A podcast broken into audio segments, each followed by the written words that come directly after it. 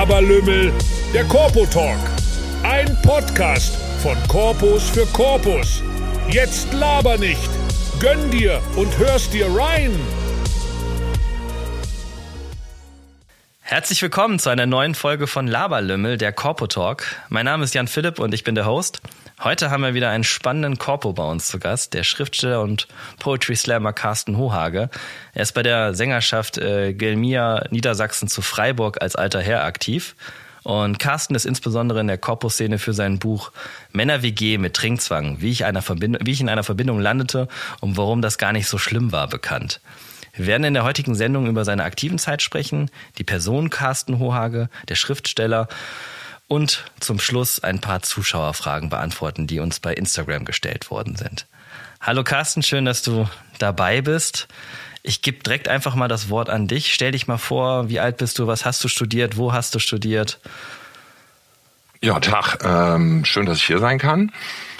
Ähm, Carsten Hohage hast du schon gesagt. Äh, Gilelmia Niedersachsen heißt mein Bund, äh, wenn man das mit dem U äh, ordnungsgemäß ignoriert. Äh, somit mache ich mich als Klugscheißer sofort sympathisch. Äh, ich habe in Freiburg studiert. Das ist auch jederzeit überall nachlesbar, außer in dem Buch, von dem wir zum Teil reden wollen. Äh, bin Jahrgang 1968 und somit fällt meine Studienzeit in die späten 80er bis Mitte 90er. Äh, bis äh, 96 habe ich studiert, äh, daher stammt mein Diplom in Geologie und dann war ich noch zwei, drei weitere Jahre in Freiburg, bis ich dann hier im Heidelberger Raum gelandet bin. Äh, habe ich was Wichtiges vergessen? Ich habe eine Frau, ein Kind, ein Haus, ein ganz ordentlicher alter Herr, ähm, der gelegentlich zu seinen Kneipen und häufig zu seinen Stiftungsfesten fährt, äh, was aber auch so sinuskurvenartig schwankt, je nach Lebensphase ja, Zusammenfassung. Fehlt dir was? Ja, das ist ja super. Es ist spannend, dass du das mit dem äh, Hochschulort sagst, weil ich erinnere mich noch an die Zeit, als dein Buch, auf das wir gleich noch äh, genauer eingehen werden, erschienen ist, war die Frage, wo ist der aktiv gewesen? Das wird ja nämlich im Buch ja nicht beantwortet. Und ähm, das war dann, glaube ich, auch damals bei Tramizu ein großer Fund, der dann da veröffentlicht worden ist. Er ist in Freiburg aktiv, er ist Sänger gewesen. Ich meine, gut, das konnte man im Buch ähm, schon raushören, keine Frage. Aber äh, ja. ja, nee, Sänger, Säng, Sänger ist ja auch bezeichnet. Nur äh, und es ist ja dann auch, sobald man Freiburg hat, weiß man ja auch, welche Sängerschaft, weil es gibt ja nur eine in Freiburg. Ähm, aber also auch der auch der Studienort äh, ist ja ansonsten in den Online-Medien relativ einfach und schnell herausgefunden, wenn man meinen relativ seltenen und deswegen gut bezeichnenden äh, Namen irgendwo eingibt. Äh, das ist nur in dem Buch getrennt gehalten, damit das mit dem, wir nennen keine Klarnamen hier von, von Menschen und Bünden äh, durchgehalten ist. Definitiv. Das kann ja auch zu rechtlichen Problemen führen, wenn das äh, der Fall genau, ist. Genau, darum ging's. Ja. Deswegen ist es ja. auch ein fiktives Buch letztendlich, oder? Jein. Jein. Äh, also ein fiktives Buch steht ja in dem im Vorwort steht ein Satz drin, den ich immer leicht falsch zitiere. Ähm, der lautet in etwa, trotzdem war alles genau so oder hätte zumindest so gewesen sein können oder wäre zumindest schön, wenn es so gewesen wäre. Sehr schön. Was mich mal interessiert ist, Du bist ja, hast ja gesagt, du bist ja Ende der 80er, bist ja aktiv geworden, 1989. Ähm, du bist ja 1968 äh, geboren. Das ist ja ein großer gesellschaftlicher Umbruch gewesen, der dort stattgefunden hatte. Und ich kenne aus der Geschichte meines eigenen Bundes, dass die 80er bei uns relativ mau war, wie mau waren wie in vielen anderen Bünden, weil ähm, in der Verbindung einzutreten in diesem Jahrzehnt halt immer noch relativ äh, unpopulär war. Sagen wir mal mit diesem Gesellschaftswechsel der oder Wandel, der da stattgefunden hat. Was hat dich bewogen, ähm, aktiv zu werden? Wie ist das passiert, dass du am Ende bei der Sängerschaft äh, geklopft hast, dort eingezogen bist? Also jetzt, jetzt, jetzt muss ich erstmal auf diese Abfolge der Jahrzehnte kurz eingehen. Äh, also ich kenne das aus meinem Bund eher so, dass die 70er, die ja eigentlich so das Jahrzehnt waren, wo sich die 68er gezeigt haben, äh, ein sehr maues Jahrzehnt war, äh, bis in die frühen 80er rein. Die 80er des Helmut Kohl waren ja eher ein konservatives Jahrzehnt äh, insgesamt und da lief es bei uns eigentlich sehr gut. Und fing dann eigentlich eher so nah, also bei uns war es zumindest so nach meiner und noch einer darauffolgenden aktiven Generation, äh, ab so Mitte der 90er fing es an schlechter zu laufen. Okay. Ähm, wo dann eigentlich eher so die, die Grunger-Kiffer, äh, die einfach keinen Bock und keine Energie auf irgendwelche Verpflichtungen hatten, am Start waren Mhm. ähm, und eben nicht in Verbindungen eingetreten sind. Bei mir steht Also ja im Buch Cobain beschrieben, Verschlag dass ist nicht aktiv äh, geworden damals. genau, genau, so die, die Richtung. Ähm, bei mir, äh, ganz interessant übrigens, in, äh, in diesen Zeiten, äh, da so 70er, 80er Freiburg Hausbesetzer-Szene und so weiter, waren ein paar von meinen noch etwas älteren Bundesbrüdern äh, zum Teil von Hausbesitzern angestellt, um in ihren Häusern zu wohnen. Okay. Ja, also die wurden bezahlt dafür äh, oder mussten nichts bezahlen, um in irgendwelchen Häusern zu wohnen, damit die nicht besetzt werden. Gibt's in Ähm, Düsseldorf, wo ich das gab's halt bei mir nicht mehr und deswegen, äh, Entschuldigung, bitte? Da gibt's in Düsseldorf die Tannenstraße, äh, die, da war auch so eine Hausbesetzer-Szene, ganz, ganz, ganz groß. Aber da wurden keine Korpus. Genau, das war in Freiburg das Dreisameck, also da war auch verstärkt Bereitschaftspolizei so in der in der ersten 80er Hälfte da und so weiter. Äh, nee, aber bei mir steht ja im Buch drin, ich war einfach auf Zimmersuche. Ich bin äh, äh, korporativ ähm, also ich sag mal, kognitiv nicht vorbelastet, steht auch im Vorwort vom Buch. In Wirklichkeit war der zweite Mann meiner Oma, war Lanzer. Sack, ne? Genau, der alte Sack, äh, den man mit Fug und Recht alter Sack nannte, weil er alt war und Sack hieß. Ähm, und äh, der war äh, Landsmannschaft äh, Borussia Danzig, die dann, glaube ich, später nach Stuttgart gezogen ist. Aber das wusste ich nicht. Und ja, Das ist bei mir genau identisch wie bei dir. Meine Oma war in den, hat sich in den 70er Jahren von meinem Großvater ähm, scheiden lassen und ihr zweiter Lebensgefährte, der Rolf, ähm, der war äh, Verbandspräsident des WJSCs für 16 Jahre, der Rolf Deuser. Ähm, der hat Aachen, die Jagdverbindung hat er wieder begründet und die Kölner Jagdverbindung hat er gegründet und das war halt auch mal relativ präsent bei mir in der Familie, also nicht immer nur zum Positiven und als Kind hat es bei mir eher das Gegenteil ausgelöst und als junger Jugendlicher und dann beziehungsweise später dann als Student, dass ich mich direkt nach Verbindung angeschlossen habe und da keine Zeit verloren habe. Also Ja, also wie, wie gesagt, äh, bei mir war es aber eher so rum, äh, der alte Sack war 1983 gestorben. Auf äh, Zimmersuche in Freiburg war ich 1989 und das mit 14, 15 äh, und noch jünger hatte mich das, weiß ich nicht, da hing irgendwo eine bunte Mütze, keine Ahnung, was das war, äh, hatte mich nicht interessiert. Also dass der Lanzer war, da bin ich dann drauf gekommen, nachdem ich selber sozusagen aus Versehen aktiv geworden war. Hast du dich darüber gefreut oder wie war die Reaktion bei dir? Äh, Also, da, dass ich dann rausgefunden habe, äh, dass der Opa äh, ein Lanzer war, ja natürlich. Also den ganzen Kram, den habe ich jetzt, äh, wenn wir jetzt äh, Kamera äh, anhätten, äh, deswegen ist vielleicht mein Sound gerade komisch geworden, weil ich mich umgedreht habe. Äh, hinter mir im Regal äh, hängt das Tönnchen an einem dicken Leder gebundenen Fotoalbum mit schönen Schwarz-Weiß-Fotos drin. Äh, der Bierseidel, der irgendwann in den 20er Jahren gewidmet ist, äh, steht unten im Schrank beim Schnaps ähm, und so weiter. Sehr schön. Das ist auch schön, wenn das in der Familie auch äh, aufbewahrt wird und auch eine gewisse ja, Ehrung ja Ja. irgendwo stattfindet. Aber Achtung, nicht, dass mir jetzt irgendwie, Achtung, nicht, dass mir jetzt jemand irgendwie bei Facebook oder sonst was mit allen möglichen anderen äh, Verbindungsmemorabilia, wie das manchmal schon geschehen ist, um die Ecke kommt, ob ich daran interessiert bin. Nein, bin ich nicht. Ich, äh, ich habe genau die persönlichen Sachen äh, vom alten Sack äh, und ansonsten, nee, bin ich nicht so der Sammler. War ich äh, für nix jemals. Ich habe äh, auch eine lustige Geschichte. Ich habe von einem Berliner Bund ein äh, Mensursäbel von 1908 bei mir, den mein Großvater in den 60ern von einem alten Herrn dort geschenkt bekommen hat, wo er gewohnt hat, privat, als er, also mein, mein, also mein anderer Opa, der ist kein Korpo, das war einfach nur Zufall, hat er dem das geschenkt und der ist jetzt am Ende bei mir gelandet. Und ich habe bei diesem Bund habe ich Hausverbot. Das ist äh, eine spannende Korrelation, die da besteht. Ja. Aber du Ich hast jetzt nicht. Hausverbot wegen des Säbels, oder? Nein, nein, nein, das sind zwei verschiedene Geschichten. Das war noch aus meiner wilden aktiven Ah, ja. Zeit. Aber so sind manchmal die Korrelationen. Ne? Also deswegen. Ja. Ja. gut. Wie war das denn so in den 90ern vor allem aktiv zu sein und wie hast du die Wende vor allem als Korporierter wahrgenommen? Oh, ja, äh, da mache ich manchmal, wenn ich Lesungen mache, das ist schon der erste Werbeblock, ja, man kann mich zu Lesungen einladen. Ähm, auch wenn das Buch schon zwölf Jahre alt ist, mache ich immer noch gerne. Ein Klassiker, Ähm, zeitlos. Ja, da mache ich aber, da, da mache ich dann gerne so einen Ausflug ähm, und gehe kurz darauf ein, weil ich ja tatsächlich angefangen habe zu studieren im Oktober 1989. Mhm. Ähm, und bis dahin war ich bei der Bundeswehr. Okay. Das heißt, äh, das heißt, ich war eigentlich auch in einer der, ich sag mal, brisantesten Zeiten bei der Bundeswehr, weil das hätte ja auch ganz anders verlaufen können alles. Äh, das äh, haben wir uns damals nicht klar gemacht, macht sich im Nachhinein auch kaum jemand klar, aber dass das alles so friedlich abging, ist ja irgendwie ein, ein, ein riesiges Wunder. Es ist auch die also ich würde sagen, historisch gesehen die erfolgreichste Revolution, die es in Deutschland jemals gegeben hat. Mhm. Äh, und und, und, und das, das geht alles ein bisschen unter. Ähm, und wir haben das eigentlich ganz ehrlich äh, das wirkliche Geschehen äh, da im, im Herbst 89 mit den rasant anwachsenden Montagsdemonstrationen äh, und dann irgendwann den auf der Mauer tanzenden Leuten und so weiter, äh, wir waren nicht da. Ja, wir, wir, wir hingen wie so viele in unserem Bierkeller rum, äh, haben uns ein paar Hefeweizen reingepfiffen und das Ganze im Fernsehen angeguckt und waren auch noch nicht so ganz richtig dabei, was hier gerade passiert.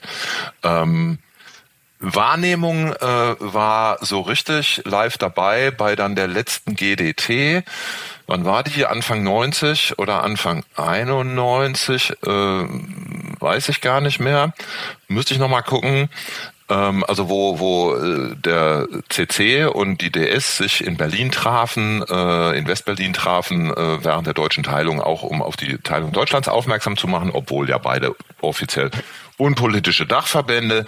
Ähm, und da sind halt bei dieser letzten GDT, wo die Wiedervereinigung dann in trockenen Tüchern war, sagen wir mal, äh, weil ich nicht mehr weiß, ob sie schon passiert war oder kurz bevorstand.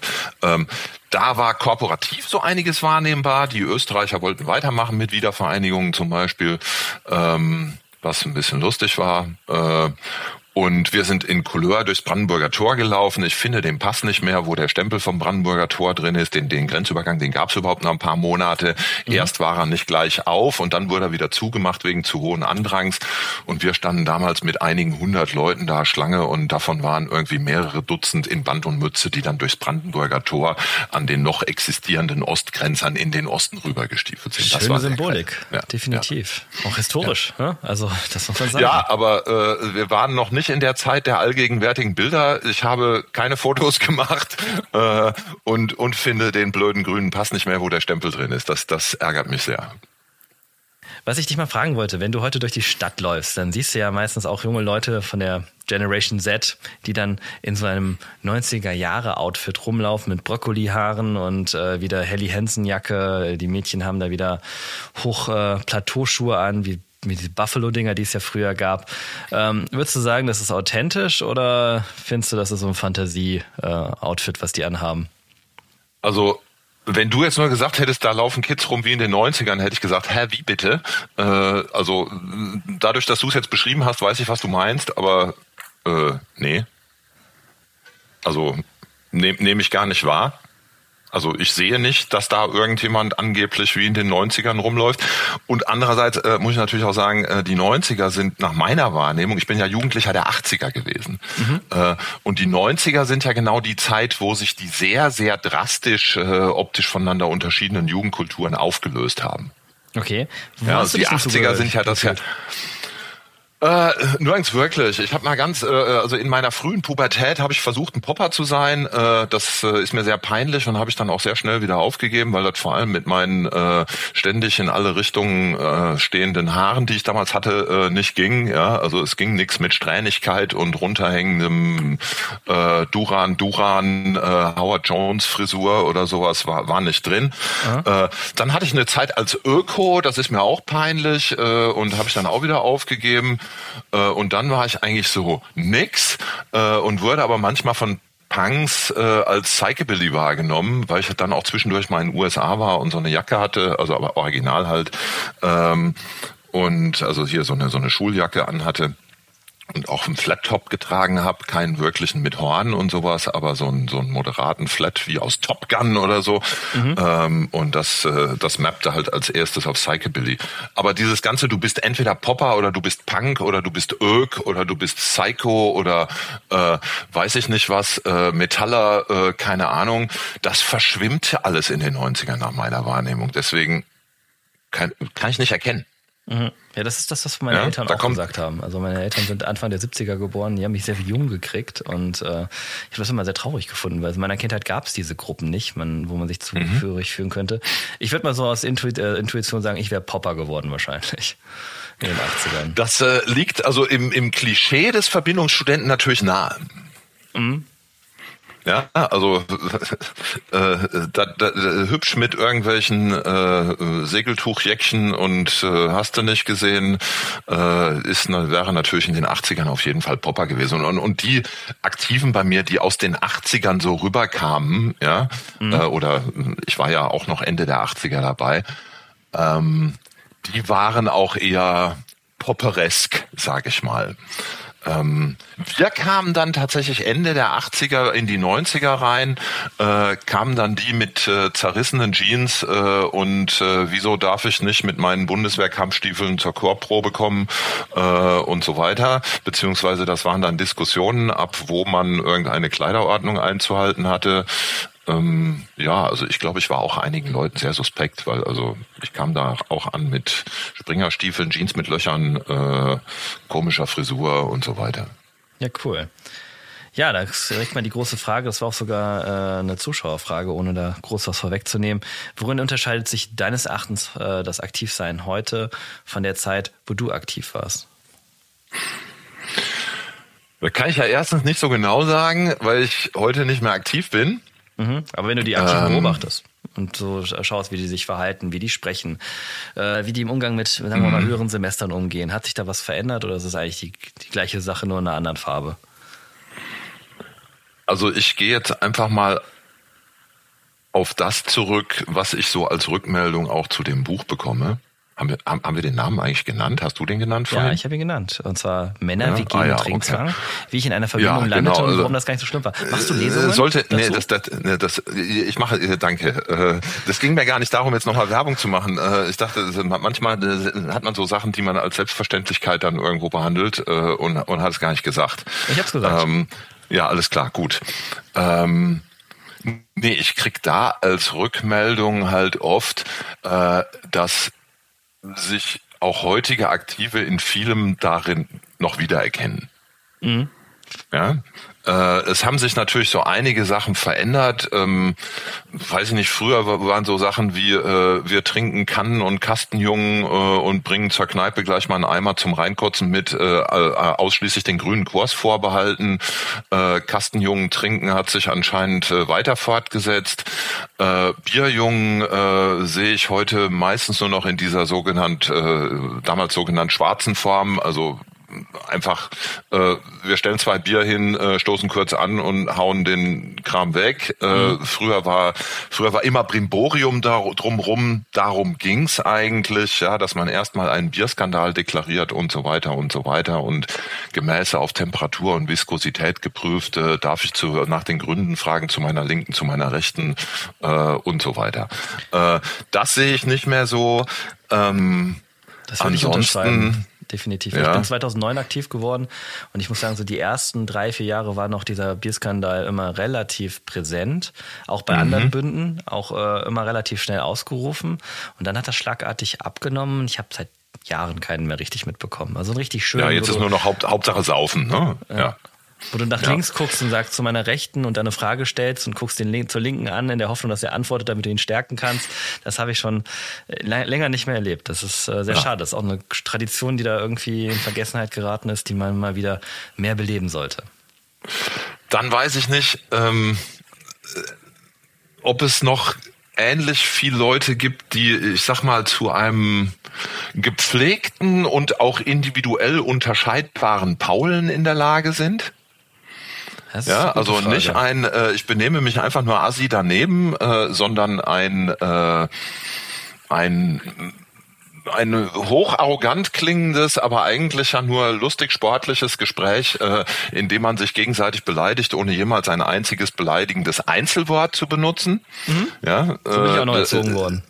ja, ähm, weiß ich einfach nicht. Habe manchmal den Eindruck, dass es das nicht mehr ganz so gibt, sondern man da ein bisschen zu standardisiert auf irgendwie, weiß ich nicht, äh, ähm, die hier Katholiken und da Turner und da äh, Chor-Klischees eingeht äh, und das Ganze dann irgendwie relativ schnell abgehakt ist. Mhm. Ja, das ähm, ist aber aber das, das das mag auch alles so irgendwie schon die alten Griechen waren der Meinung äh, nach ihnen die nächste Generation wird den Untergang der Welt mit sich bringen. Äh, wir sind das jetzt so ganz global gesehen auch gerade wieder und äh, wahrscheinlich transportiere ich das jetzt als alter weißer Mann aus Kooperationswesen. Äh, ihr sauft alle nur noch Assi, ihr pault alle nur noch Assi, ist aber wahrscheinlich alles Blödsinn. Äh, ich weiß es einfach nicht. Mhm, also ich würde sagen, so, ich, ich finde die jetzige Generation an Aktiven, die so also auch bei anderen Bünden dann so jetzt zwei, ein, zwei Jahre aktiv sind, die sind sehr handsam. Also das ist auch ja. nicht mehr so, also da, da passiert relativ schnell der Laberlümmel, finde ich, heute, als es früher der Fall ist. Vielleicht liegt es auch an meiner Wahrnehmung, weil ich alter Herr bin, weil sie sich dann halt höflicher verhalten. Aber so dieses, man geht woanders hin und man landet nicht immer direkt mehr im Keller wie früher. Das ist halt auch etwas, was ich finde, beobachtet zu haben. Ich kann auch falsch liegen, kann auch sein, dass die jetzt einige Zuhörer sagen, so was labert der da überhaupt? Ähm, ist nur meine subjektive Wahrnehmung. Ja, aber also, wie gesagt, ich gehe ja noch mal einen weiter zurück äh, und sage, dieses äh, man landet nicht direkt im Keller, das kennt also kenne ich ja so auch nicht. Ja, mhm. also klar, äh, ja, dann trinkt man irgendwie ein paar Bierjungen oder trinkt eine Stafette oder weiß ich nicht was. Äh, aber so auch so diese diese Unterscheidung Keller, das mag auch wieder an meinem eigenen Bund liegen. Bei uns war die Bar eh im Keller. Mhm. Ja, also das heißt, äh, wenn wir nicht gerade irgendwie oben im Kneipsaal gesessen sind, ja, aber das äh, gehst ja nicht mit irgendwie Couleurbesuch in den Kneipsaal, sondern du gehst an deine Bar, mhm. ja, äh, die war eh im Keller und einen designierten irgendwie, hier darfst du auch in die Ecke kotzen, Presskeller gab's nicht. Mhm. Ja, da gab es einen Nebenraum, wo irgendwie, wenn Damen anwesend waren und die äh, und die jungen Bundesbrüder jetzt dann heutzutage ihre Schnellbierjungen trinken wollen, also ihre schnell im Sinne von äh, ohne Gedöns außenrum, dann gehen die halt in den Nebenraum, aber so, so diesen ausdrücklichen Presskeller gab's nicht und wir haben zum Beispiel auch äh, keinen Papst auf dem Haus. Okay. Ja, da musste man schon noch in der Lage sein, wie, wie, wie normale Zivilbevölkerung in eine Toilettenschüssel oder sonst was reinzukotzen. Sehr schön. okay. Ja, ja ähm, was ich glaube, ich äh, noch Zuschauer auch ähm, interessiert ist, was hast du aus dieser Zeit für dein Leben mitgenommen? Also wo denkst du heute, wenn du im Berufsleben bist, als Vater, als in deiner Rolle in der Gesellschaft, ähm, wo hat der Bund dich geprägt, in, vor allem in positiven Aspekten? Ähm, ich sag mal, einiges davon war eher eine Kontinuität, also Dinge, die ich schon vorher teilweise gelernt hatte, habe ich noch ein bisschen besser gelernt. Also ähm, mich zum Beispiel in einer in eine Gemeinschaft mit einem Regelwerk einzusortieren. Mhm. Ja, äh, das ist ja ein Grundprinzip, was man, um überhaupt in einer Verbindung bleiben zu können, irgendwie bis zum gewissen Grad akzeptieren oder sagen wir halt auch können muss. Ähm, ich war jetzt aber äh, seitdem ich denken kann, auch in Sportvereinen und da muss man das auch. Ja, nicht ganz so offensichtlich und präsent, äh, aber das muss man letzten Endes auch. Und da gibt's, gab es also eine Kontinuität. Ähm, positiv mitgenommen habe ich einige äh, nicht nur Bundesbrüder, sondern wirklich sehr, sehr gute Freunde. Mhm. Ähm, interessanterweise sind das äh, besonders vier, fünf Menschen, die sich alle mal in Freiburg überschnitten haben und auch zum Teil auf diesem Verbindungshaus überschnitten haben. Von denen sind aber zwei nur ganz kurz aktiv gewesen, also einer ein paar Wochen, der andere ein paar Stunden, äh, hat sich einfach um Suffs Band umhängen lassen und dann am nächsten Morgen gesagt, was, was, was war das denn jetzt? Äh, nee, lass mal. Ähm, und zwei weitere sind äh, in der Kulturbranche und äh, dürfen einfach ihr Verbindungswesen nicht besonders äh, öffentlich leben und äh, hadern deswegen so ein bisschen, sind aber immer noch dabei. Mhm. Ähm, die, die, die sind mir ganz viel wert. Um was ich halt festgestellt habe, ist das Konvente, äh, also die, die, das ganze ähm, formale und geradezu zwanghaft demokratische in den Verbindungen äh, einen halt sehr schult für sowas wie, wenn irgendeiner, weil man was gemault hat, sagt, na dann leite du doch die Abstimmung, weil weiß ich nicht, ist mir mal passiert, Entlastung Kassenwart äh, eines Sportvereins. Äh, sag ich, ja klar. Ne, äh, und leite dann eben die Abstimmung, äh, weil ich es äh, 148 Mal erlebt habe, wie äh, wie eine Entlastung vor sich geht und äh, nach welche Stimmen abgefragt werden und so weiter. Äh, und sage auch immer, wenn es so um Seilschaften geht, mit also Menschen, die Verbindungen gegenüber eher kritisch aufgestellt sind, aber trotzdem mit einem reden, mhm. ähm, dann sage ich, ich glaube, die Tatsache, dass man so ein bisschen überproportional viele Verbindungsstudenten in der Politik findet, liegt gar nicht an den Seilschaften. Das liegt eher daran, dass wer schon auf elfstündigen Konventen saß, der hat für den Bundestag einfach schon geübt. Den schockt das alles nicht mehr. Ja, und ja? Sachen tausendfach diskutieren. Und dann kommt dann wieder der Vereinsjurist, äh, der dann sagt, in der Satzung steht das aber anders. Genau, und der kennt also, der, der kennt auch schon diese ganzen Tricks, wie entweder äh, äh, immer dafür sorgen, dass man als letzter auf der Rednerliste steht, äh, die Leute so lange platt labern, bis sie einfach keinen Bock mehr haben, ähm, in den entscheidenden Paragraphen von Satzung und Geschäftsordnung äh, wissen, wie man irgendjemand dann stumm kriegt äh, oder sonst was und so weiter und so weiter. Ja, also äh, im, im Kleinen äh, all das, äh, was wir dann in der großen Politik auch zu sehen bekommen. Kleine wertvolle Erfahrung. Ja. Definitiv. Ja, ähm, was ich auch noch fragen wollte ist, du hast ja gesagt, du bist ja sinuskurvenartig in deinem Bund immer noch als alter Herr präsent. Hast du denn noch irgendwie eine Charge als alter Herr in deinem Bund oder irgendeine Funktion? Ich hatte als Altinaktiver noch eine Charge und äh, dachte, äh, das muss dann irgendwann auch reichen. Also ich habe nochmal den 3x gemacht, als ich äh, in Couleursemestern gesprochen, glaube ich, im 14. Couleursemester war. Ähm, das war aber alles. Äh, und äh, in, in aktiven und jung inaktiven Zeiten ähm, war halt auch wie immer mal die Personaldecke dünn und ich war noch eine ganze Weile immer entweder irgendwie Fechtwart oder Kassenwart oder sonst irgendwas bis ins sechste, siebte, achte äh, Semester oder sowas. Ähm, aber nee, als Altherrenamt wurde ich einige Jahre lang öfter mal gefragt mhm. ähm, und muss ganz ehrlich sagen, bei dem, was ich so nebenher mache, äh, kann ich nicht das auch noch nebenher machen. Ja, klar. Ja, also ich hätte dieses Buch niemals geschrieben und äh, ich hätte niemals die Möglichkeit, gelegentlich auf äh, Poetry Slams aufzutreten und so weiter, äh, wenn ich außerdem hier noch ein AHXen geben würde. Und mhm. das äh, ist jetzt inzwischen bei mir seit 20 Jahren so eingegroovt, dass ich irgendwelchen Nebenherkram mache und den, den will ich nicht opfern. Für den ist, für den ist eh immer weniger Zeit. Ähm, und deswegen, nee, ja, also ich bin bei uns im Verein, bin ich ähm, Vereinsvorsitzender. Also ich bin Vorsitzender mhm. des EVs. Wir haben dann eine Satzungsreform, die wir letztes Jahr angestrebt haben oder durchgeführt haben. Das Ganze ein bisschen äh, entkoppelt. Also der Altherrenvorsitzende ist bei uns auch nicht automatisch mehr der Vereinsvorsitzende.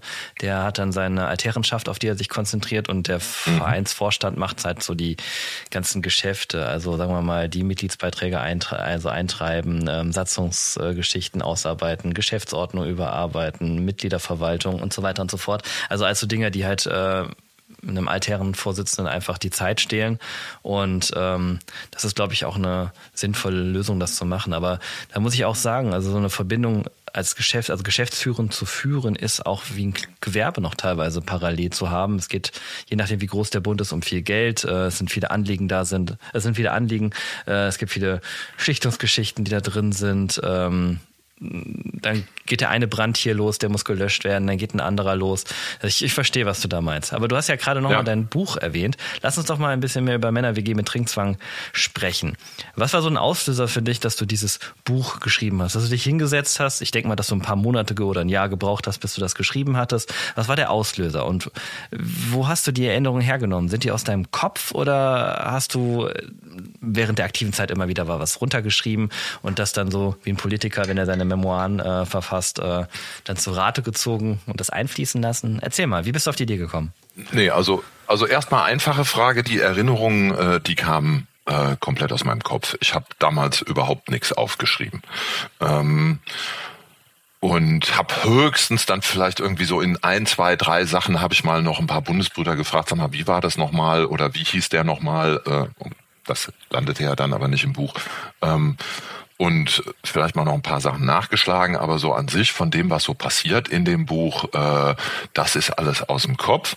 Mhm. Und wie kam es zu dem Buch? Äh, es kam eigentlich überhaupt nicht dazu, dass ich dachte, Mensch, ich schreibe jetzt ein Buch über meine Verbindungszeit, sondern es kam so, dass ich äh, durch Poetry Slam was ich auch einige Jahre relativ erfolgreich gemacht habe und bei deutschen Meisterschaften mal unter den letzten zehn war und so Kram, ähm, wusste, dass ich äh, kurze Texte schreiben kann, äh, die Leute unterhalten können.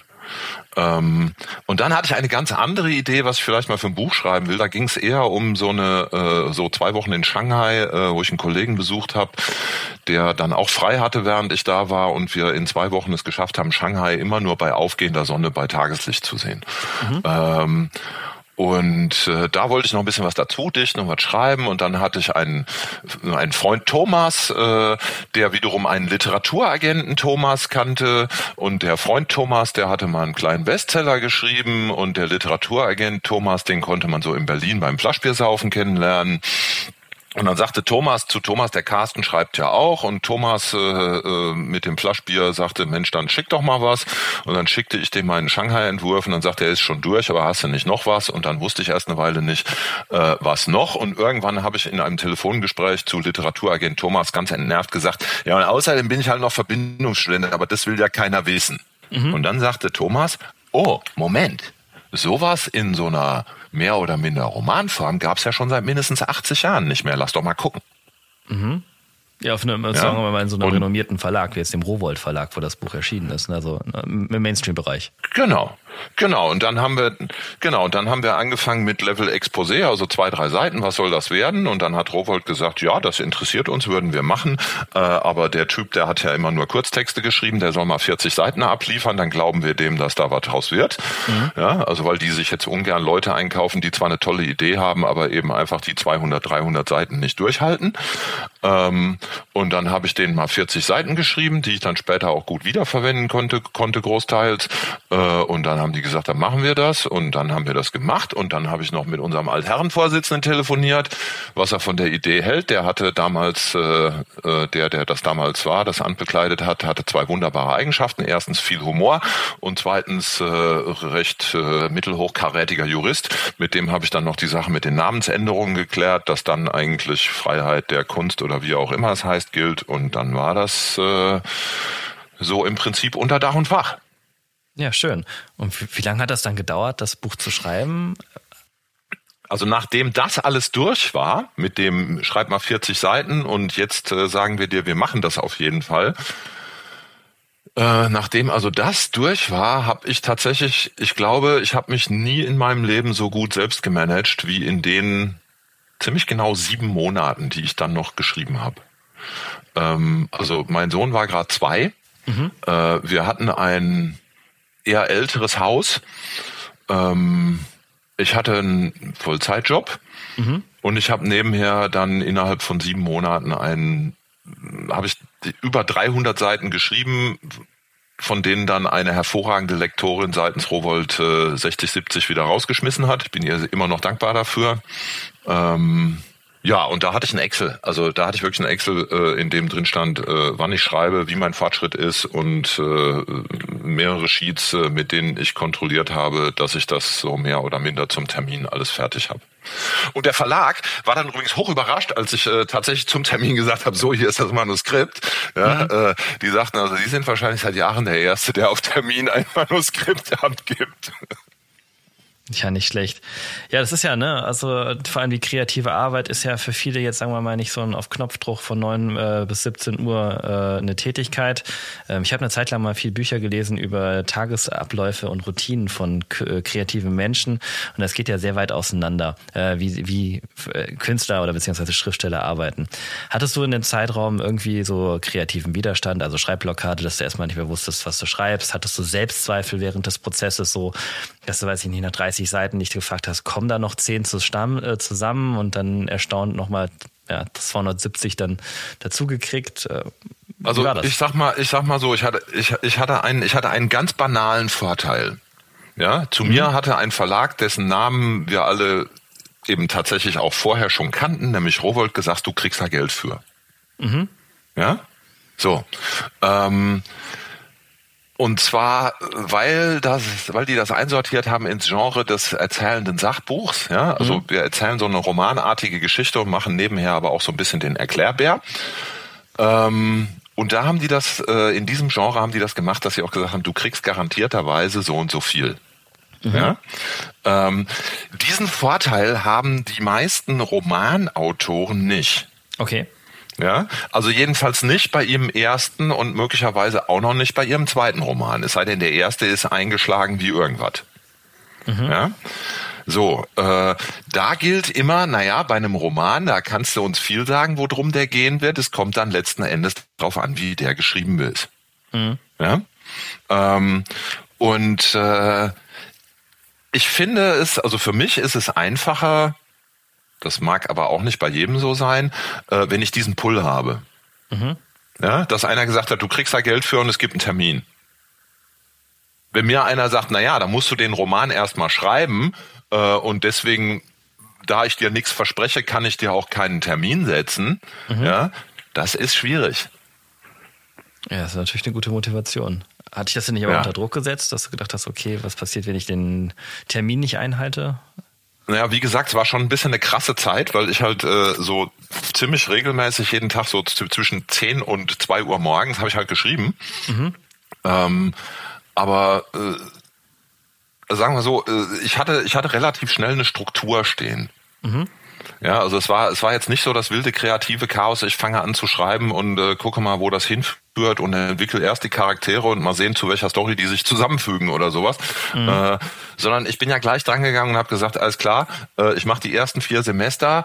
Ähm, das heißt, äh, wenn ich da so relativ nah an der Wahrheit bleibe, dann treten da Figuren auf, die ungefähr so und so sind und es passieren Dinge, die ungefähr so und so sind. Okay, das sortiere ich mir jetzt mal in diese äh, in die Kapitelstruktur, die sich grob an den Semestern entlanghangelt, äh, ein.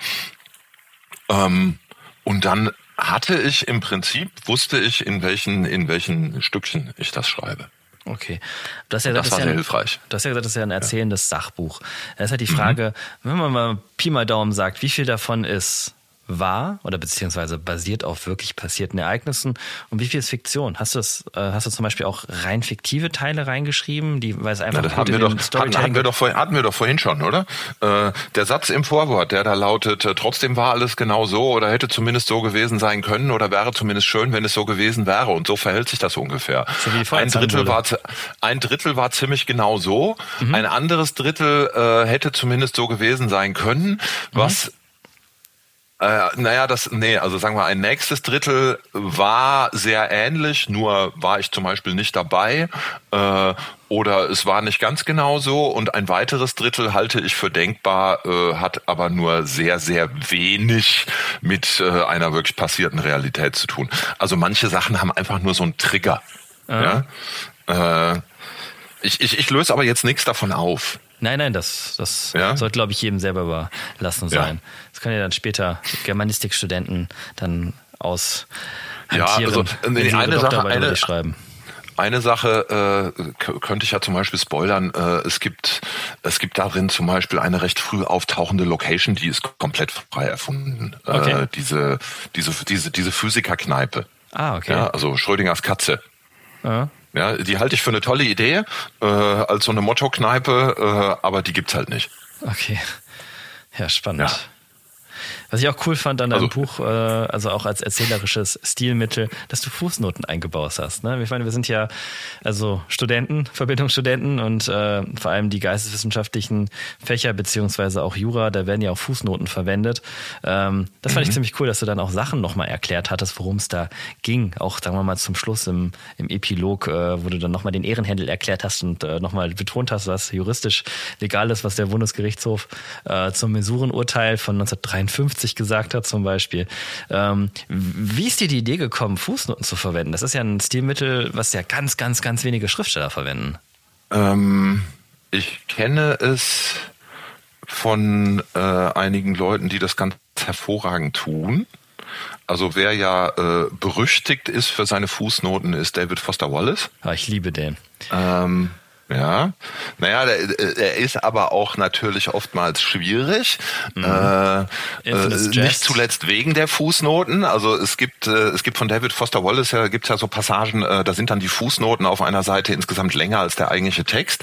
Mhm. Ähm, das wollte ich jetzt so in dem Sinne nicht machen, sondern die, die Fußnoten bei mir sind ja so eine Mischung aus, äh, ich sag mal so, die eigentliche Pointe steht manchmal in der Fußnote äh, oder es ist halt tatsächlich in die Fußnote etwas ausgelagert, was man manchen aber nicht jedem erklären muss. Mhm. Ja. ja. Ich schreibe momentan ja, meine Doktorarbeit und äh, mhm. da ist ja logisch, dass ich ja viele Fußnoten verwende, um halt äh, Quellen anzugeben.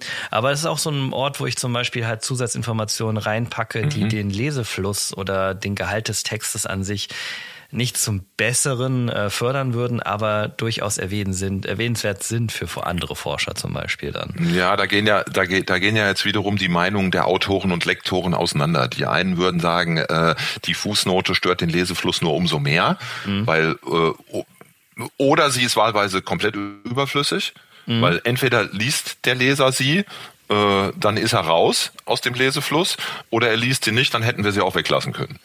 Ich fand's gut. Ja, äh, also. Oder ich, habe sie, ich habe sie in einem anderen Sinne gemacht. Also ich finde das ein lustiges Stilmittel, äh, um wie gesagt äh, eine eine vielleicht gar nicht so nötige Zusatzinformation irgendwo hinzuschreiben oder eben auch mal irgendwas äh, da rein zu verpacken, äh, wie äh, siehe zum Beispiel zum Ehrenhändel in äh, in in anderen Welten beginnen Ehrenhändel oft mit dem Satz, ey was guckst du?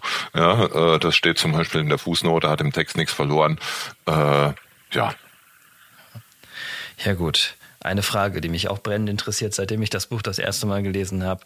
Was mit dem Finn? Hast du den nochmal getroffen? Den Finnen von der Mensur. Ach, dem, äh, dem Finnen. Den Aha, Finnen. Okay, ich dachte, ich dachte jetzt gerade, Moment, Finn, Finn, verdammte nein, Scheiße, nein, ich Finnen. weiß nicht, wer Finn heißt. Aha, ja, ähm, der Finne, der Finne äh, war, äh, das kann ich ja heute dann mal sagen, ähm, war ein äh, Konstanzer Sachse, also Saxon, äh, Saxonia Konstanz heißen sie, glaube ich, äh, schwarzes Chor, äh, fünf Pflichtpartien. Der ist meines Wissens nicht dabei geblieben. Hm, hast du dein Buch auch reingeschrieben? Aber ich meine, hast du ihn nochmal getroffen? Bist du ja. nochmal über den Weg gelaufen? Habt ihr euch bei LinkedIn äh, Nee, den, geaddet? also den habe ich, den habe ich mit Sicherheit irgendwie nochmal auf einer Waffenringkneipe äh, in den äh, in den Semestern kurz danach getroffen, äh, aber ansonsten nicht mehr. Also wir waren jetzt, also ich, ich war ja jetzt nun auch, mein Gott, ich habe eine Partie geschlagen, ja. Also das heißt, äh, das heißt, auch da, mein, mein, mein Leben war ja jetzt nicht wie bei manchen äh, sehr oder sehr, zumindest zu einem Teil fokussiert auf dieses Fechten und mhm. es somit war jetzt auch nicht so, dass es nichts Wichtigeres keinen auf der Welt gab als meinen Gegenpaukanten oder so. Also, ich, ich, hatte halt nur das Gefühl, ja, dass und außerdem, warte, sagt er, außerdem saß er ja in Konstanz, ne? Ja? Saß er ja in Konstanz. Also man konnte ja jetzt nicht irgendwie nochmal eben schnell ein Bier trinken gehen. Ja, das sind noch andere Zeiten gewesen. Ja, ja ähm, noch eine Frage hier dazu. Wie war die Reaktion deines Umfelds, als das Buch erschienen ist? Wie, wie sind deine Bundesbrüder damit umgegangen? Äh, wie ist dein, wie sind deine anderen korporierten Freunde damit umgegangen? War es eher positiv? War es eher negativ? Äh, war es neutral? Wie, wie, ist, wie ist das Verhältnis gewesen? Mm, also mein eigener Bund, muss ich sagen, hat da erstaunlich wenig Väterlesens, egal welcher Richtung, draus gemacht. Okay. Meines Wissens haben sie sich nie groß als Werbeargument auf die Fahnen geschrieben und hier kommt übrigens der Autor von Männer WG mit Trinkzwang her. Mhm. Ich muss aber meinerseits auch sagen, also wenn ich zum Beispiel äh, auf Lesungen fahre oder irgendwo fest als Festredner eingeladen bin, kann man nämlich auch mit mir machen. Ähm, hat bisher immer ganz gut funktioniert. Ähm, dann äh, sage ich meinem Bund das nicht. Okay. Ja, also weil ich ziehe zwar meinen Couleur an und andererseits sage ich, aber wenn ich jedes Mal mit euch jetzt klären müsste, äh, dass ich jetzt hier und da irgendwie dabei bin als Festredner oder sonst was, hätten wir erstens beide einen Aufwand, den wir nicht brauchen, weil ich mich meistens ordentlich benehme und wenn ich mich doch mal nicht ordentlich benehmen sollte, dann kann wenigstens mein Bund mit Fug und Recht behaupten, dass sie noch nicht mal gewusst hatten, dass ich da bin. Und äh, ja? wahrscheinlich noch so vorgedruckte Entschuldigungsschreiben, wo dann drauf steht, I deeply regret my behavior on the evening of. Und dann kannst du dann per Hand dann das Datum einschreiben und dann ist die Bisher Sache war das noch, bisher, bisher war das tatsächlich noch nicht nötig. Okay. Äh, also weil ich bin ja inzwischen alt genug, um zu wissen, was ich so vertrage und äh, bin auch alt genug, um den jungen Aktiven dann nach zwei, drei Bierjungen zu sagen, nö, lass mal, kein mhm. Bock mehr. Ähm, und äh, äh, was war die eigentliche Frage doch gleich? Ach so, wie mein Umfeld reagiert hat. Ja, genau. Ähm, ja, nee, äh, also boah, äh, alle, die das Buch gelesen haben, äh, fanden es, glaube ich, soweit ganz witzig. Also auch meine äh, darin auftauchende damalige Freundin Nina, der ich da mal eins vorbeigebracht habe. Ähm, habe ich erst lange nichts gehört und dann dachte ich, boah, fand die vielleicht voll scheiße und so. Und dann irgendwann habe ich mal wieder mit ihr gesprochen. Nee, fand sie auch witzig. Äh, aber wie gesagt, mein Bund hat da meines Wissens äh, nicht groß Werbung drauf, mit draus gemacht. Äh, ich halte auch meine Aktivitäten da so eher als ist, ist mein individuelles Ding. Ähm, und äh, sonst ich habe so ein paar Reaktionen. Interessant finde ich ja vor allem, weil ich ja eigentlich auch dachte, es könnten vielleicht ein paar mehr Nicht-Korporierte auch lesen, das Buch. Es wäre ja dafür geeignet, weil es ja auch viele Dinge erklärt. Mhm. Das ist so natürlich, äh, hätte man sich eigentlich ausrechnen können, nicht passiert. Und da gab es zum Teil ein bisschen interessante Rückmeldungen. Okay. Ähm, Einmal hat mich, äh, weiß gar nicht, ob das bei Amazon passiert ist oder irgendwo anders, äh, eine Mutter angeschrieben, äh, deren Sohn wohl ziemlich versumpft ist mhm. ähm, und ist mich da sehr angegangen, dass ich irgendwie das mit dem Saufen verherrlichen würde. Oh Gott. Äh, der ich nur zu, ja, der habe ich dann ähm, an der Stelle, wo das war, ich glaube unter dem Blog, den ich auch mal geführt habe über die Lesung, der ist leider sehr eingeschlafen. Ähm, der habe ich dann zurückkommentiert, äh, dass es in den Verbindungen, auf den Verbindungshäusern, so wie im sonstigen Leben, gibt Leute, die bei der ersten Gelegenheit, die du ihnen gibst, versumpfen und Leute, die das nicht tun. Ja, also, dass es mir sehr leid tut, ihr sagen zu müssen, aber wenn ihr so eine Tendenz hatte, wegen irgendwas versumpfen zu wollen, dann hätte er das auch ohne Studentenverbindungen geschafft. Absolut. Ja. Ähm, auch wenn mir das leid tat. Ähm, ich hatte eine andere Sache, wo ich mal ausnahmsweise bei so einer eher linken Kulturveranstaltung das Buch dabei hatte, nehme ich dann sonst meistens nicht mit. Mhm. Ähm, und da spielte dann so eine Zweimann Akustik-Punk-Band aus dem autonomen Spektrum, die ich aber auch schon so von vorher kannte. Und der eine nahm da das Buch in die Hand und sagte äh, äh, und hat sich das angeguckt. Ich habe gesagt, du hör zu, ist jetzt nicht Günter Wallraff, sondern ist von mir, aber ist so, ich bin so einer und das ist eher so positiv, wenn ich das auch nicht so ernst nehme, aber äh, eben kein Enthüllungsjournalismus. Naja, und dann sagte er, äh, ja, aber ich kenne dich auch ansonsten, deswegen finde ich das spannend. Und dann dachte ich, ah, du bist einer von den Guten. Und dann haben wir CD gegen Buch getauscht. Und da hat er mir sechs Wochen später geschrieben, dass er das mit seiner Freundin gemeinsam gelesen hätte und dass sie viel gelacht hätten. Äh, und jetzt tatsächlich so ein bisschen der Meinung wären, so schlimm wäre das ja vielleicht alles gar nicht. Ja, und das war eigentlich so ein Effekt, äh, also das, das ist tatsächlich real so passiert und der sagte sogar, jetzt geraten wir gelegentlich in Diskussionen in unserem Kreis und sagen, na ja, also eigentlich äh, saufen die auch bloß und wollen nichts Böses. Äh, und äh, äh, das hatte ich mir eigentlich erhofft, dass das ein bisschen häufiger passiert. Okay. Da ist es leider nicht. Dann wollte ich dich noch fragen, ich meine, du hast es jetzt öfters schon mal einspielen lassen, aber wie promotest du dein Buch? Wie kann man dich kennenlernen? Wie kann man dich buchen? Zu was kann man dich vor allem buchen? Was bietest du da an? Ja, ich bin eine sehr öffentliche Person. Man findet mich bei Facebook, bei Instagram. Äh, irgendeine uralte äh, grohacke.de Webseite gibt's von mir noch, die ich nicht mehr pflege, aber wo im Zweifelsfall auch noch irgendwo meine E-Mail-Adresse draufsteht. Äh, es gibt den auch inzwischen nicht mehr gepflegten äh, äh, Trinkzwang-Blog. Ähm, wo äh, ich glaube, ich Lesungen bis so ungefähr 2017, 18 oder sowas äh, ähm, Termine drauf gepostet habe und auch dann hinterher ein bisschen drüber berichtet habe jeweils, ist leider sehr eingeschlafen. Äh, also man, man findet mich äh, und man kann mich immer gerne fragen, ob ich irgendwo zu einer Lesung aus dem Buch vorbeikomme. Und man hat auch irgendwann ein erstes Mal und dann noch ein paar Mal mich gefragt, ob ich irgendwo den Festredner geben möchte. Ähm, ich bin ein bisschen stolz drauf, muss ich sagen, dass ich zum Beispiel im vergangenen Jahr auf der Wachenburg gesprochen habe, also vor den Weinheimer Chors hier. Ja, sehr schön. Äh, das war so das, das war so das größte Event, sag ich mal. Oh, obwohl, da bin ich mir gar nicht so sicher. Thomas Tag war auch ziemlich groß. Ähm, nicht schlecht. Bitte? Nicht schlecht. Ja. Ähm, Ja, kann man mich fragen, äh, muss man nicht. Äh, danke für die Gelegenheit zum Werbeblock. Äh, lass uns noch irgendwas anderes sprechen zum Schluss. Okay, wir haben noch einen letzten Block, da würde ich sagen, wir machen einfach schnelle Beantwortung. Und zwar, wir haben noch Zuschauerfragen. Ich hatte bei Instagram ja. Umfragen gemacht, ähm, was, was sind Fragen, die ja, die Follower interessieren. Und da haben wir ein paar spannende Fragen bekommen. Und zwar einmal Maximilian Bitt fragt, wie geht es dem Bund heute? War es eher ein Booster, ein Donor oder eher neutral? Also in Bezug ist die Frage gestellt, hat das dazu geführt, dass ihr mehr Kai-Gäste bekommen habt, mehr Leute aktiv gemacht haben, dass der Bund jetzt populärer und bekannter ist? Oder eher das Gegenteil? Na, wie, wie, wie, wie gesagt, ich glaube, äh, ich glaube, mein Bund hat das jetzt nicht groß irgendwie als Marketinginstrument eingesetzt. Äh, ich glaube, das Buch hat nichts großartig geändert, äh, was bei uns den Zulauf betrifft. Äh, nach meinem letzten Stand, der nicht immer brandaktuell ist, muss ich zugeben, äh, geht es meinem Bund so mitti. Ja, also weder wir sind kurz vorm Suspendieren, noch irgendwie wir hätten jetzt 40 Aktive plötzlich oder so. Äh, ja, Okay. Dann Drahtesel Capo fragt, was war deine skurrilste Lesung oder dein skurrilster Moment auf deinen Lesereisen?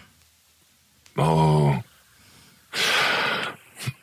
Also äh, relativ skurril finde ich immer, wenn Lesungen dann tatsächlich sehr klein geraten. Ähm, da hatte ich einmal eine an einer einer der Reformunis in alten Städten. Also äh, es gibt ja diese Unis in sehr alten Städten, die aber dann trotzdem erst äh, in den 60er Jahren gegründet wurden. Da war ich bei einem ich glaube, CV und da saßen wir dann irgendwie so zu fünft um einen Tisch rum bei Kerzenlicht und äh, das war eigentlich, als würde ich meiner WG vorlesen sozusagen, ja, also so vom räumlichen Ambiente her. Äh, und dann kam gegen späteren Abend nur noch ein einzelner Chorstudent, weil an diesen korporativ schlecht bestückten Reformunis kommen Chorstudenten auch freiwillig beim CV abends noch vorbei ähm, und äh, fing dann noch an, ein bisschen rumzupaulen. Das war aber auch total unpassend in diesem, es sind eigentlich kaum Menschen da Szenario. Das fand ich ein bisschen skurril. Und sehr skurril war mal irgendwie äh, in, bei, äh, bei einer Berliner, ich glaube, Landsmannschaft. Ähm, da saß ein älterer alter Herr im Publikum und sagte, warum benutzen Sie denn so viel Fäkalsprache? Davon gibt's doch schon genug im Fernsehen. Und dann kamen, nachdem diese Fragerunde und wir beim losen Bier waren, äh, kamen zwei seiner etwas jüngeren Bundesbrüder mir unabhängig bei mir vorbei und sagten zu mir, das ist übrigens auch der letzte hier, der immer noch nur Deutsche aufnehmen will. Ja, ja. Gut, Micha, ähm, Bar, Micha Bar fragt, wann kommt ein neues Korpo-Buch raus? Ist das geplant bei dir oder wird es bei einem einmaligen Werk bleiben?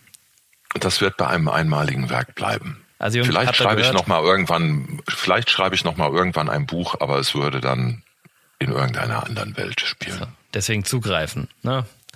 Bevor die Auflage endgültig vergriffen ist. Und ähm, die Seite oder beziehungsweise ADH Gourmet fragt, kennt man auch von Instagram, wie ist es als bekannter Corpo in der doch eher linken Kulturszene aktiv zu sein? Da bist ja schon ein bisschen drauf eingegangen hier mit dem CD-Tausch und äh, aber wie sieht's denn sonst noch in der breit gefächert aus? Ähm, ja, wie gesagt, habe ich ja vorhin schon ein bisschen was zu gesagt. Ähm, ich sag mal so, ich halte das im Gespräch niemals hinterm Berg. Ich trage es aber auch nicht auf der Fahne vor mir her, also dass ich korporierter bin, meine ich. Ähm, aber wenn es im Gespräch darauf kommt, wenn mich einer irgendwie nach dem Studium fragt oder sonst was, also ich sag Bundeswehr, ich sag äh, äh Studentenverbindung, Sängerschaft, äh, ohne mit der Wimper zu zucken. Mhm. Ähm, allerdings äh, ist es so, dass ich das versuche, nur im direkten Gespräch, wo ich auf die Reaktionen dann auch eingehen kann, zu halten. Okay. Ja, also ist öffentlich irgendwo mit draufzuschreiben äh, in die Kurzvorstellung äh, des Auftretenden oder sowas, das wäre nicht wirklich von Vorteil. Aber Carsten, da muss man auch sagen, da auch dir ein großes Lob aussprechen, dass du wirklich seit über einem Jahrzehnt halt an die Öffentlichkeit gehst und versuchst auch das Bild der Verbindung in der Öffentlichkeit also zu einem Positiven zu wenden. Also auch durch deine literarische Arbeit. Ähm, das ist ja das, was der Till Theodor in der ersten Folge ja auch gesagt hatte. Davon sollte es viel mehr geben. Das würde auch dazu führen, glaube ich, dass wir Korpus halt auch einen besseren Stand haben und nicht immer im ne, Rechtfertigungszwang stehen. Warum existieren wir überhaupt und warum hast du ein Band überhaupt angenommen? Ja, man landet startete ja trotzdem sehr schnell. Also äh, ich muss auch sagen, tatsächlich äh, sehr, ich habe mich ja vorhin schon sehr bei der äh, Robotlektorin bedankt.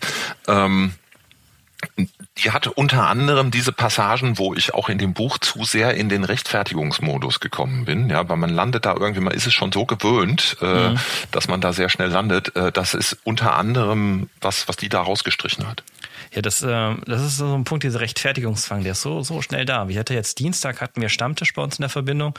Es war ein richtig gut besuchter Stammtisch. Wir haben kein Haus, wir müssen immer in Konstanten gehen und wir haben irgendwann angefangen, wechselnd die großen Brauhäuser in Düsseldorf halt zu besuchen, weil es halt A, eine lustigere Atmosphäre ist, wenn da noch 70, 80 Leute um dich drumherum sind im gleichen Saal. Und da haben wir dann ähm, einen, äh, einen Kaigast aktiv gemacht, dem haben wir dann das Band da erstmal so pro forma schon übergeworfen. Das wiederholen wir natürlich nochmal in der Kneipe feierlich. Da war dann direkt eine Frau vom Nachbarschiff Tisch, die sich, die sich dann, die mich zu sich gewunken hatte und meinte, seid ihr so eine rechte Verbindung? Aber ich sagte, nee, das sind wir nicht. Äh, wir sind so aus der Mitte der Gesellschaft. Ach so, ja gut, dann könnt ihr ja weitermachen. Das ist halt so dieses, die Leute kennen sich nicht damit aus und meinen sich dann diese Meinung da zu bilden und äh, dann entscheiden zu dürfen, aus irgendwelchen pseudomoralischen Perspektiven heraus zu sagen, ja, da dürft ihr das. Ne? Also das ist befremdlich. Ja, äh, also ich sag mal so, ich sag mal so, das Problem ist, es, es gab mal irgendwo so ein fiktives Gespräch. Ähm, abgedruckt oder online. Also wie gesagt, ein fiktives. Der Verbindungsstudent, der zum Journalisten sagt, warum schreibt ihr immer nur über uns, wenn irgendjemand äh, gerade wieder Nazi-Lieder gesungen hat? Und der Journalist antwortet, naja, sonst macht ihr halt nichts Interessantes. Ja. ja. Das heißt, das heißt, man kann eben und deswegen ist das mit diesem mit dieser Rechtfertigungshaltung doof, äh, weil dieses äh, dagegen anarbeiten, dass es da irgendwie ein paar Rechtsaußen gibt, das bringt nichts. Man müsste eigentlich eher positiver Ding sagen, was machen wir denn ansonsten? Ja. Ja, ist ja auch eine Idee des ja? Podcasts, dass genau diese Leute auch mal zu Wort kommen und man ihre Geschichte halt auch mal hört. Ja. Ja, Carsten, vielen Dank für das tolle Gespräch mit dir. Ich habe dir jetzt einen ziemlich langen Laberlümmel angehangen. Ähm, ich würde sagen, Prost und vielen Dank fürs Zuhören. Wenn es Fragen gibt, äh, könnt ihr euch an Carsten direkt per Instagram, per E-Mail etc. pp. wenden. Einfach googeln, man findet ihn. Und danke dir. Dann, dann danke dir, danke, dass ich hier sein durfte. Gerne. Gut, auf Wiederhören. Tschüss. Tschüss.